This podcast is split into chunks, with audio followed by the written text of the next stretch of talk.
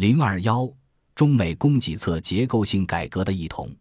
在前面，我们不全面的简要归纳了一下奥巴马的经济改革措施。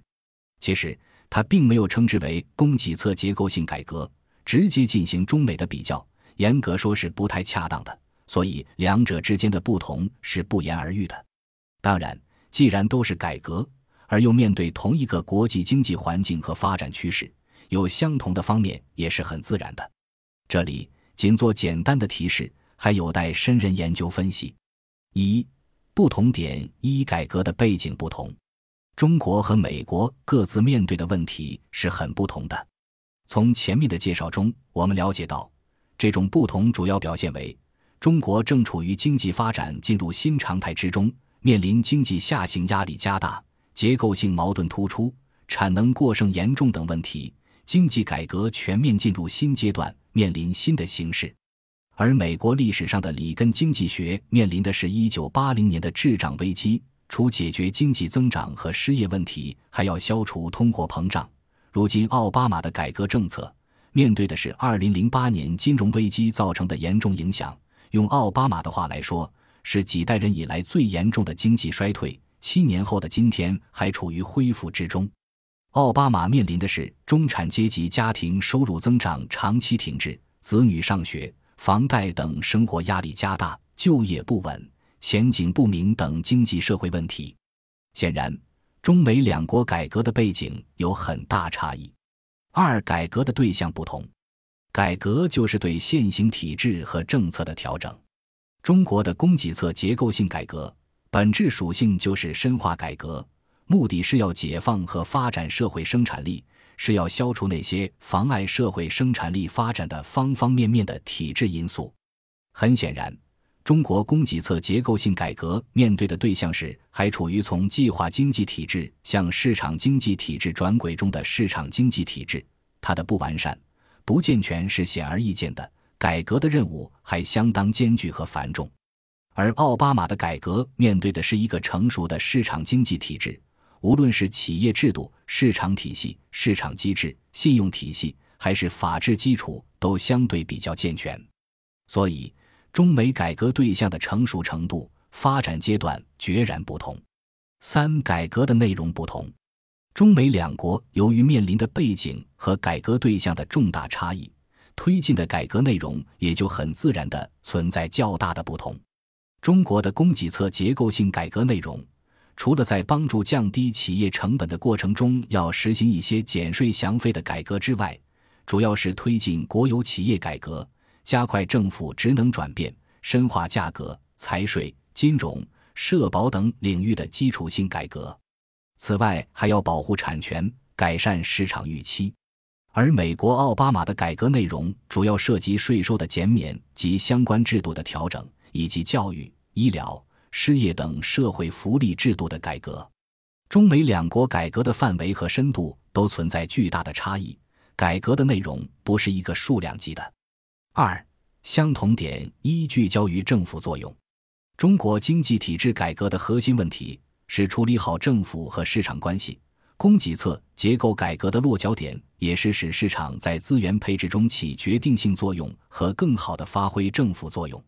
奥巴马在国情咨文中说，在任何情况下，政府都没有取代私有企业，政府促进了私人企业的发展，政府为成千上万企业家核心企业适应新局面和蓬勃发展创造了条件。但在过去七年里，还有其他难以达成一致的领域，比如政府应该扮演怎样的角色，才能保证制度不向最富有的财团和大公司倾斜？美国人民需要做出选择：我们不需要大政府，而需要一个能够明辨主次之分的、对广泛的经济进行投资的、更智能的政府。二，着眼于长远发展，中国供给侧结构性改革强调补齐短板。扩大有效供给，提高全要素生产率，培育发展新产业，加快技术、产品、业态等创新，补齐软硬基础设施、人力投资等短板。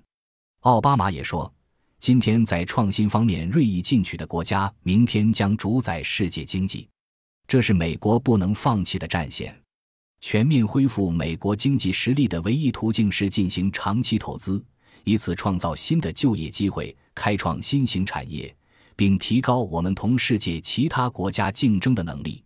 对未来经济极其攸关的三个领域进行投资：能源、医疗和教育，扭转了削减教育等优先项目资金的态势。要求通过专利改革法案，让商界长期专注于创新。不为毫无必要却花销巨大的诉讼分神。三注重发挥企业家作用，在中国，企业家是三个关键少数之一。供给侧结构性改革的重要内容，就是要减少政府行政干预，调动企业家的积极性，帮助企业解决困难、化解困惑，保护好产权，保障各种要素投入获得回报。奥巴马认为。蓬勃发展的私营经济是国家经济的命脉，要给予企业家和小企业主更多帮助。希望企业的首席执行官们能为更多长期失业的工人提供公平竞争的就业机会，让他们能够支撑家庭。政府鼓励自由企业，奖励个人的创造性，在建造、能源、基础设施、房地产等领域帮助企业家和小企业拥有者扩张发展领域。创造新的就业岗位。四重视中等收入群体。中央财经领导小组第十三次会议强调，在发展中不断扩大中等收入群体。习近平总书记强调，扩大中等收入群体关系全面建成小康社会目标的实现是转方式、调结构、维护社会和谐稳定、国家长治久安的必然要求。必须强化人力资本。加大人力资本投入力度，着力把教育质量搞上去，建设现代职业教育体系。美国总统奥巴马也说：“我们这一代人的任务是重燃美国经济增长的发动机，造就一个升起的兴旺的中产阶级。”他提出了促进增长、壮大中产阶级的具体实际的方案，要搭建新机会的阶梯，让所有愿意攀登的人步人中产阶级的行列。总的来看。